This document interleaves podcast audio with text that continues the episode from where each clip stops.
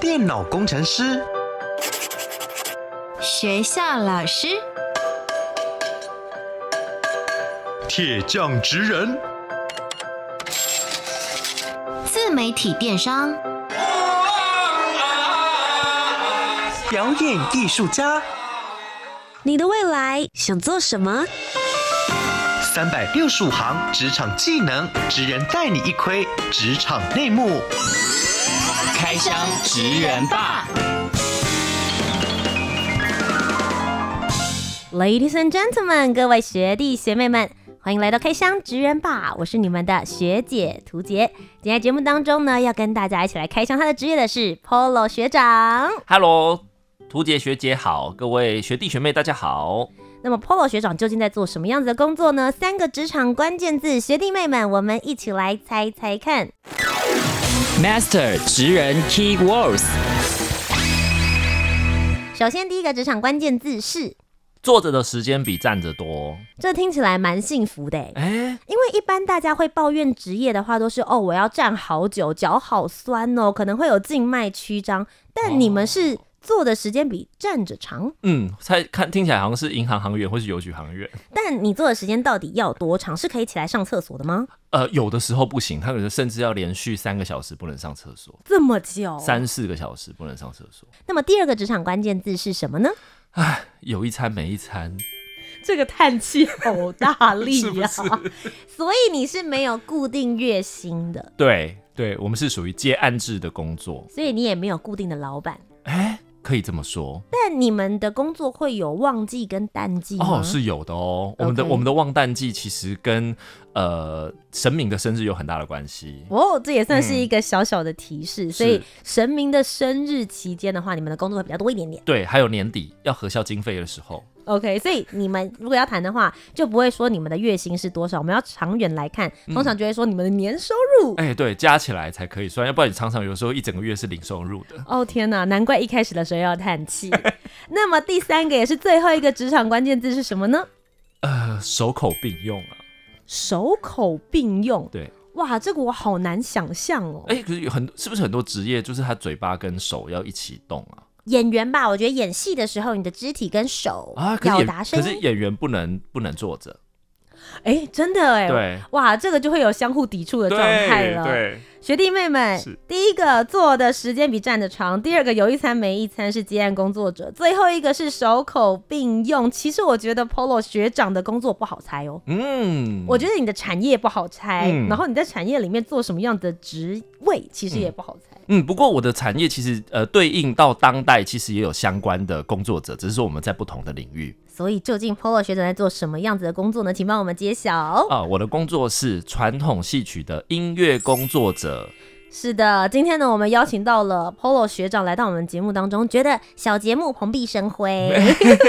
太客气了。因为 Polo 学长呢，虽然他刚刚讲说，哎，他是在做这个音乐相关方面的，但他其实已经非常非常有成就，除了多次入围传艺金曲奖之外呢，也获得了第三十二届的传艺金曲奖的最佳音乐设计奖的得主。哎呀！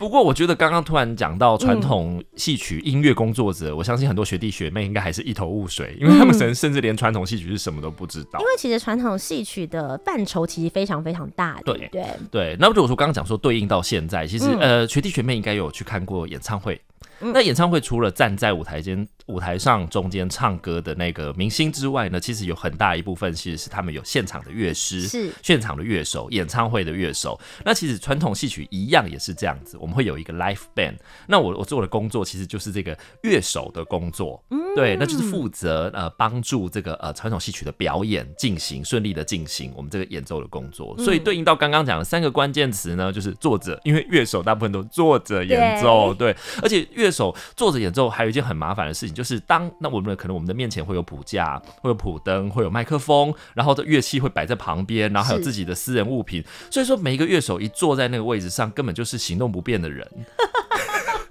所以就是我任何要移动，其实都是很麻烦的事情。牵一发动全身呢、啊。对，而且你在看演唱会的时候，常常那个演唱会一这样一演完，是不是大概也是两三个小时？嗯、很少会让乐手休息，是会有让歌手上去换衣服的时间，可是很少看到乐手站起来。对、嗯、我传统戏曲舞台上也是这样，所以说就是坐着时间比站着多很多。那刚刚其实有讲到手口并用，所以这跟你演奏的乐器有关系，对不对？嗯，对，因为大部分的乐手都是这样子，就是呃，他他呃，不管怎么样，他手一定要非常的灵巧，对不对？因为他必须去操作这个乐器。那刚好我是吹管乐器的，就是我学习的是这个中国笛，还有呃洞箫的演奏，有的时候还要兼吹唢呐。哦，所以说对，所以这个嘴巴跟手就是同时间都要一起并用，这样是对。那么今天呢，我们在节目当中稍微缩小一下范围。今天最主要就想要请 Polo 学长呢来跟我们分享有关于乐手以及他在做这个乐曲创作这边，其实有一个比较特殊一点的名词，嗯、叫做戏曲编腔编腔设计。哦、我们等一下呢也帮学弟妹们来好好解惑一下，到底在这个编腔设计在做些什么样子的工作内容。职人百科 menu，我是 Polo。我是一名传统戏曲音乐工作者，一般又称为后场人员或者是乐师。我们为戏曲舞台上的表演伴奏。后场人员除了需要具备音乐的基本演奏能力之外呢，还需要对剧种音乐知识有所掌握。另外，我们对戏曲的情感要有敏锐的感知能力。对台上瞬息万变的演出，也要有灵活快速的应变能力，才能帮助戏曲的演出顺利圆满的完成。那么故事，我们从小开始说起。Polo 学长是从什么时候开始接触戏曲表演的？嗯，最主要是被爸爸妈妈带进剧场看演出，嗯、就是我们家就是他们很奇怪，他们不有的时候不太爱看电视，但是他们就是爱看各类型的表演艺术文化。好像从爷爷奶奶那个年代，嗯、甚至我的阿祖，听说他们我爸爸小时候，他就会被阿祖带进那个戏院去看表演，这样。所以你是从观众开始？对，我是当观众的。那通常观众第一个关注的，其实不会是那个什么乐手啦，绝对会是先看演员，舞台上的演员。对，然后我其实小时候最喜欢看的就是武戏、嗯、武打戏这样子。看传统戏曲的时候，不不管是歌仔戏还是京剧这样子，在台上就看到哦，武戏就是武生在台上，哇，好帅哦，这样子横扫千军呐，这样刀枪剑棍样样精通，这样。所以其实我小时候最想当的是传统戏曲的演员。这件事情从什么时候开始？什么年纪的时候开始萌芽？我觉得国小的时候，国小的时候，对，所以就看了很多戏，然后当观众也觉得当演员好像很不错。嗯，从国小的时候就开始累积这方面的艺术能量。那你有想过，maybe 可能在国中或者是高中的时候就念戏曲相关的学校成为演员吗？那时候好像还不太知道有这个东西，这样。那那是后来，但是我到小五的时候，我开始学了笛子的演奏。OK，对，然后开始就在国中的时候念国乐班，所以说就是同时间，我除了呃喜欢欣赏台上的表演之外，我就开始学习了乐器，开始有了国乐的基本功，基本的呃演奏的技术啊能力这样子。是，好，然后接着到高中时期的时候呢？哎，高中时期我念了一个跟现在完全没关系的学校哦，对，我念的是家事商业类科职业学校。哇，你突然跳好快啊！我念的是商业经营科，突然之间离开了国乐呢？因为主要是就是当时候就是大家升学取向，我们在我们那个年代，嗯、其实就是大家就是觉得一定要去读高中这样，或者或者是没有高中你也要念高职，嗯，你要念个国立的高职。对，那当时候大家彼此的的需求都是这样子，就是不管是家长还是老师，嗯、对，那所以说那时候我就是，呃，因为我成绩上不了高中，嗯，对我不是一个很爱读书的的小朋友，这样也是让老师很头痛的这样。然后后来呢，我就就考上了这样子，呃，我们呃在在地的国呃高职国立高职这样，然后就念了所谓的商业经营。那虽然听起来好像没有什么关联性，可是你依然不甘寂寞，还是希望能够跟戏曲有一点相关，所以你就成为了你们高职里面的戏曲社的创团社长。对，真的这个是很妙，就是就是因为我实在是对课业实在是也太没有兴趣了，但是我在高中那三年非常认真的，第一个就是呃谈恋爱。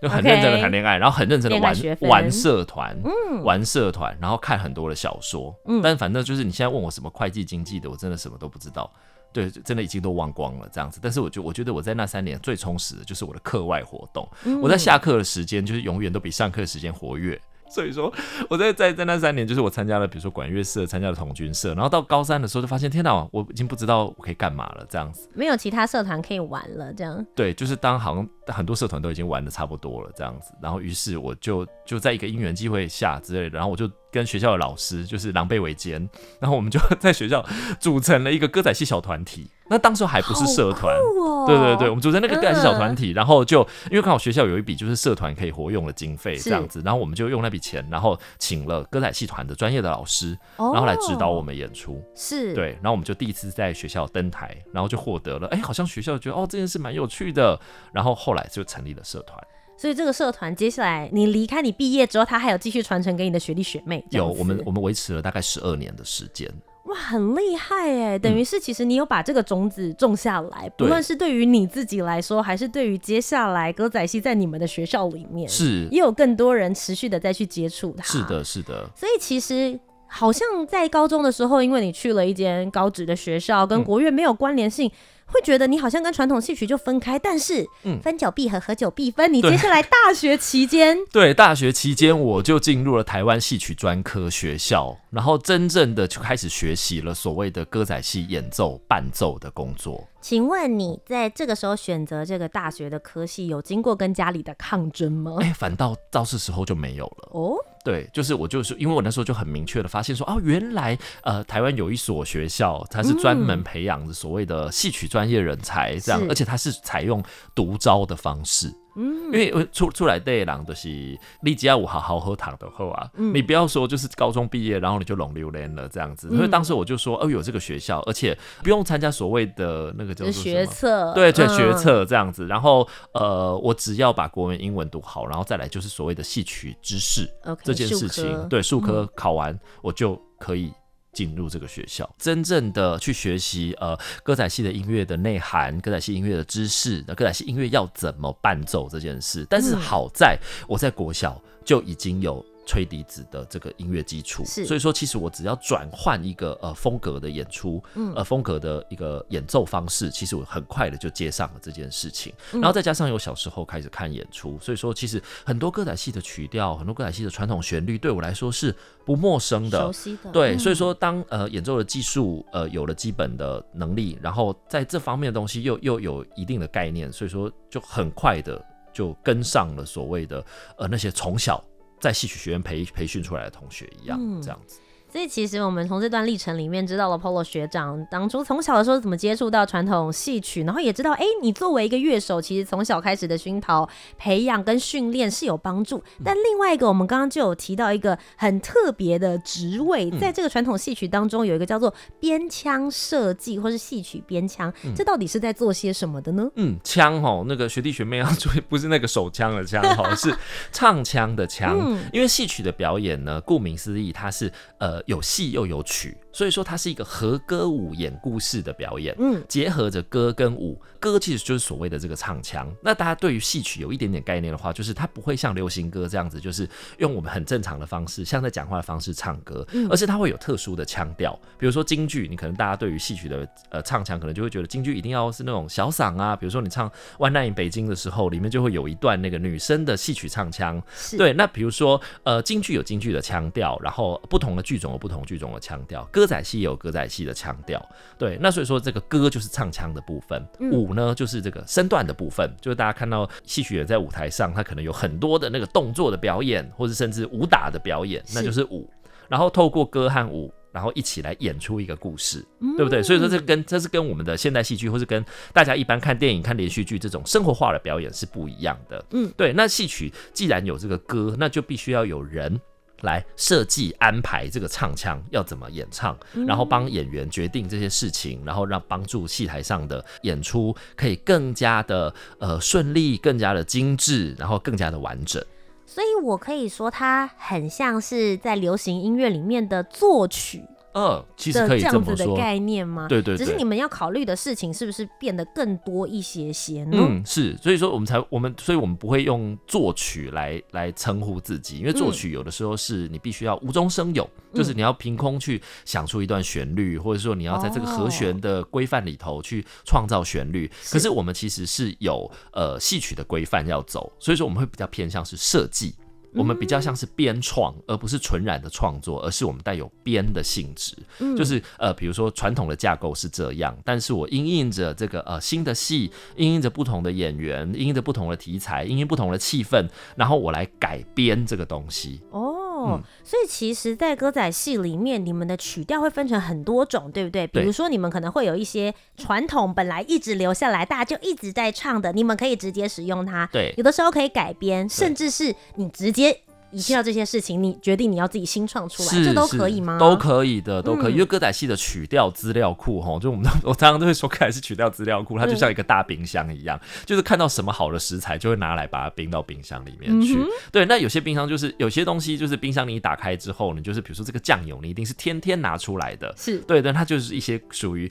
呃共性，对，或是说共性比较强的曲调，什么样都可，什么样的戏都适合拿出来使用的曲调，都可以适合拿出来的酱料，是，但是。有些食材呢，就是比较特殊的食材，就是比如说它就是没有要煮牛肉的时候，就是你平常会把牛肉继续冰在里头这样子，所以就是我们就有点像是冰箱一样这样。所以有些曲调是常常使用的，有些曲调是比较少使用的。那有的时候是真的少使用到它可能就失传了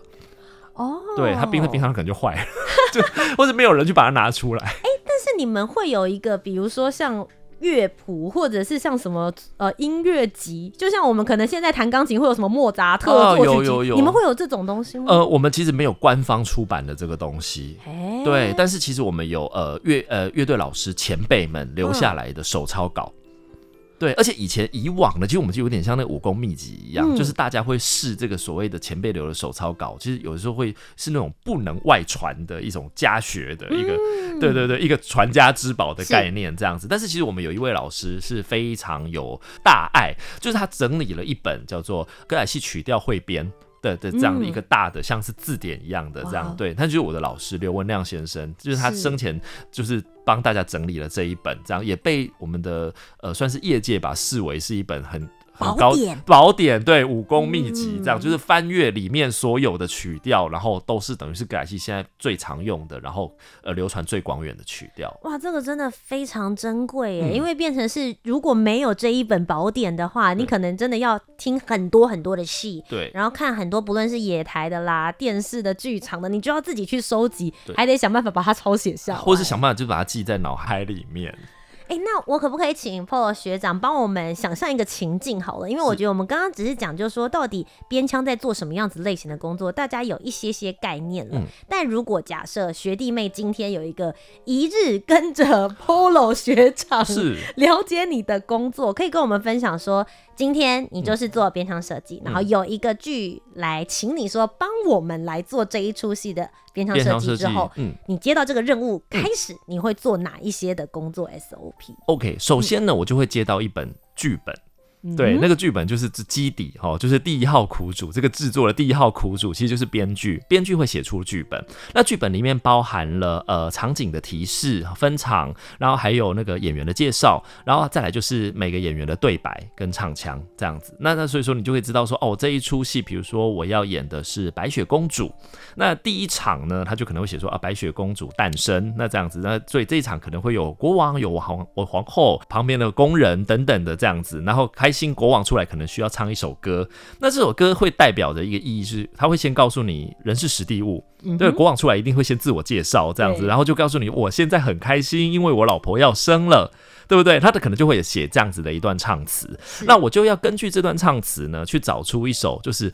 开心的歌曲。适合国王演唱的歌曲，嗯，但是比如说我们开心的歌曲很多，比如说我随便讲一首，比如说我们会有一首民歌叫做《丢丢当》啊，比如说噔叮噔滴的噔噔滴的噔噔，哎呦蹦康来，对，然后大家想想看，就是这首曲调很开心，没有错，是它适合国王唱吗？好像有点太轻浮了。对，是就是类似这样子，嗯、所以说变成是我必须要先做第一层的筛选，嗯、就是有开心的歌曲没有错，但是就是这首歌适不适合国王，嗯、适不适合这个曲调，嗯，然后还有一点是在第三个层次，就是适不适合这一首歌词。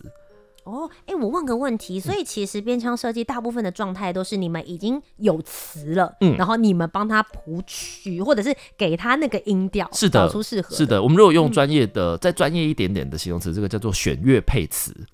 哦，对，选音乐来配上歌词，好像更精准，能够描述你们所做的工作。是对，那时候我就有经过层层的筛选，然后再来才能决定说决定决定出这一首就是呃适合国王演唱的曲调。那我们称这个工作以行话来讲，我们叫做安瓜。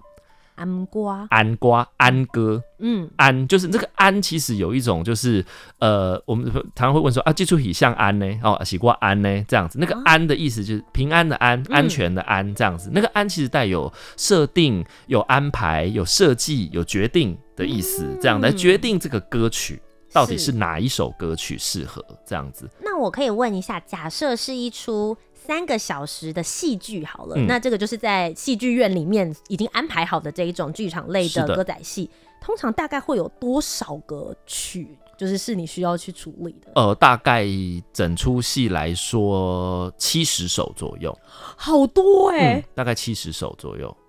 那通常这样七十首的话，你的工作时间会有多长？哦，这有通常有的时候就是赶上，呃，不是赶得上，就有的时候大家制作期拉的很短的话，嗯、一般来说我会希望可以给我大概一个月的时间去创作这出戏。我会希望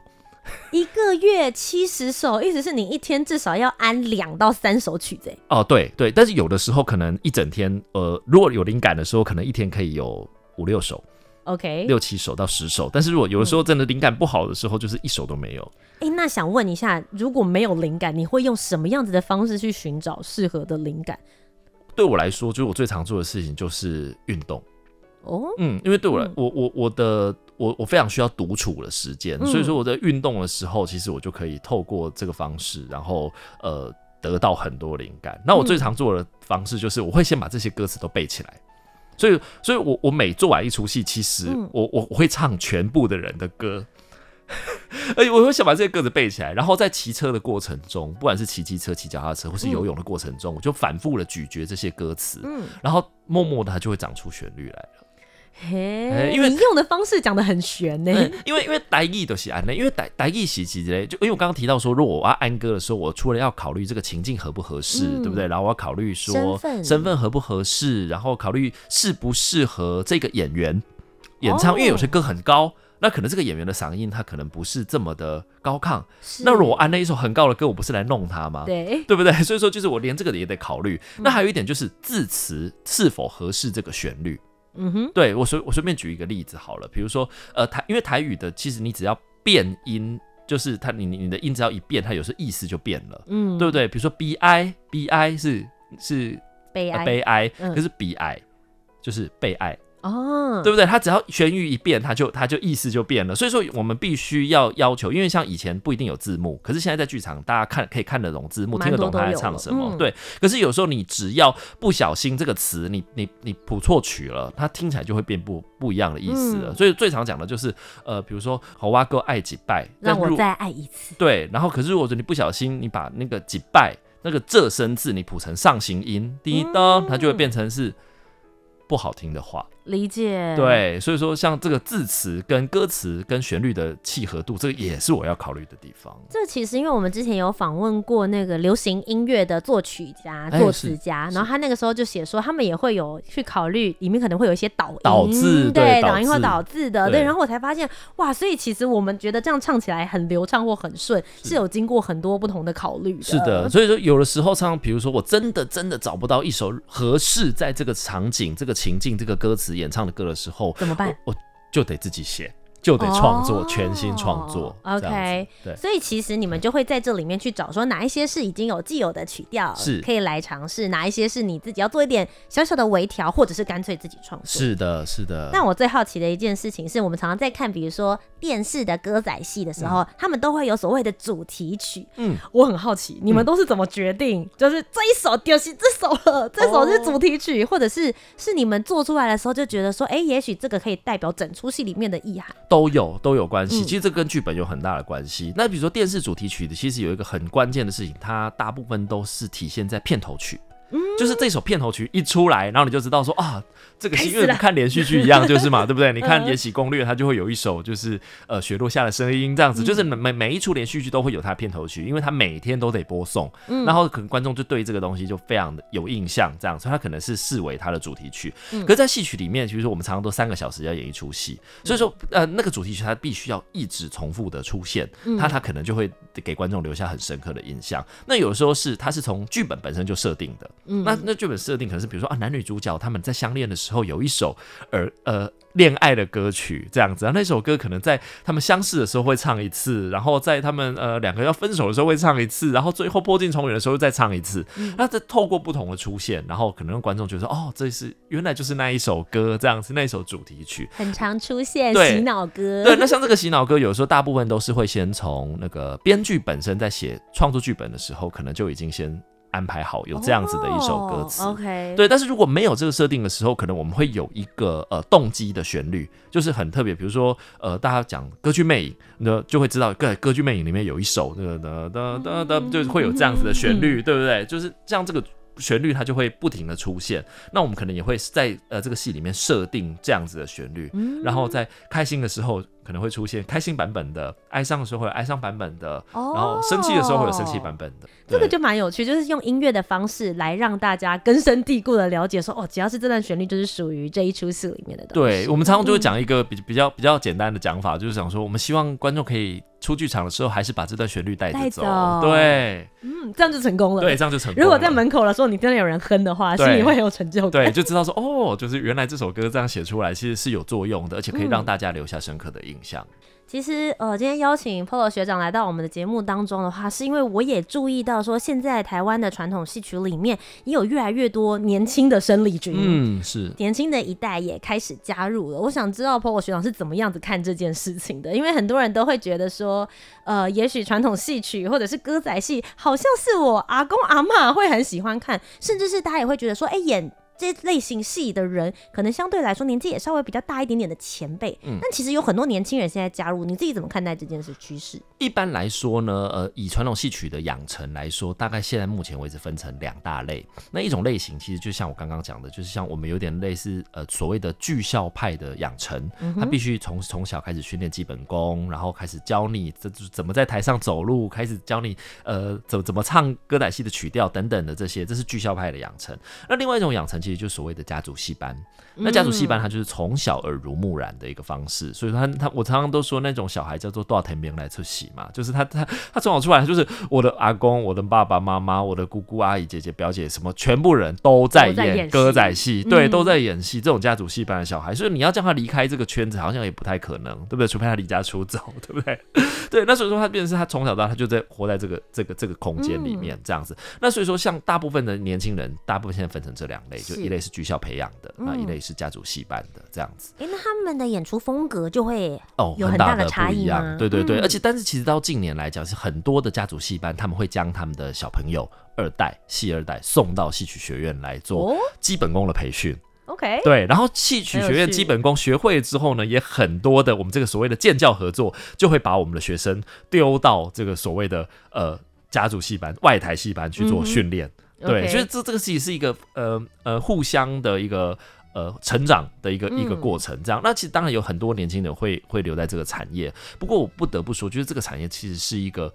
呃，相对而言蛮辛苦的工作，嗯，哦，尤其是如果说你当我们当的不是乐手的话，哈，因为乐手也很辛苦啦。乐手刚刚其实这样讲，就是其实最大的职业病就是乐手第一个是要学学的东西很多，然后他要会的东西很多，后场有他人辛苦的地方，那前场难度就更高了。前场就是所谓的演员，那演员你必须要身上有很多基本功，你要很多，然后甚至你要很清晰的脑袋，要有很好的身体，这样子。所以说，其实我们也是很期待会有年轻的生力军，嗯，来来加入这个。行业这样子，不过其实我倒觉得这个行业其实呃努力跟天分来说，其实它是至少要各半的哦。对，有有有，就是这个行业其实它毕竟它是吃观众饭的，它是站在舞台上的。哇，有人缘问题，对，有观众缘的问题的，嗯、那就是变成是你的天分好，你的学习能力快，其实你就远就可以比呃其他的演员来得更加的耀眼，嗯、因为他毕竟是一个，哦，我曾经听一个业界前辈讲说，他定义这个所谓的传统戏曲表演，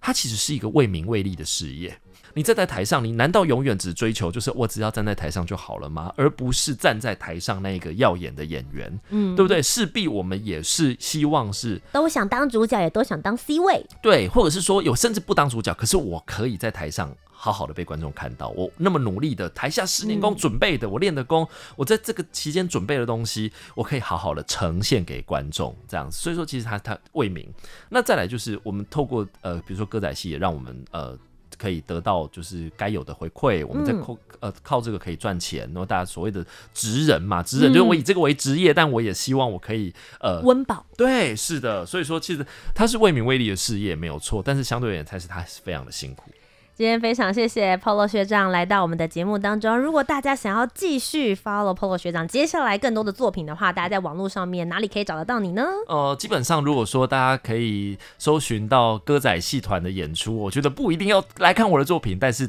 大家可以多多看歌仔戏的演出。今天非常谢谢 Polo 学长，谢谢，谢谢。那么各位学弟妹们，我们今天就要下课了。我是你们的学姐涂姐，我们下周节目再见，拜拜。拜拜。